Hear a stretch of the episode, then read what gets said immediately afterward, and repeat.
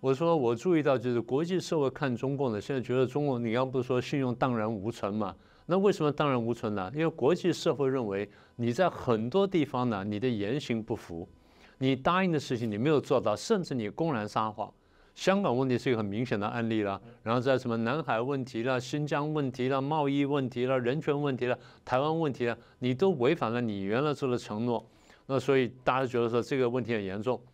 那我觉得卡麦隆呢特别值得我们提出一点，就是他首次讲到说，中共应该废除呢港版国安法，然后停止相关的检控，立刻释放黎智英。这个是我们看到首次有现任的英国的外交大臣呢呼吁说要释放黎智英，跟着废除港版国安法。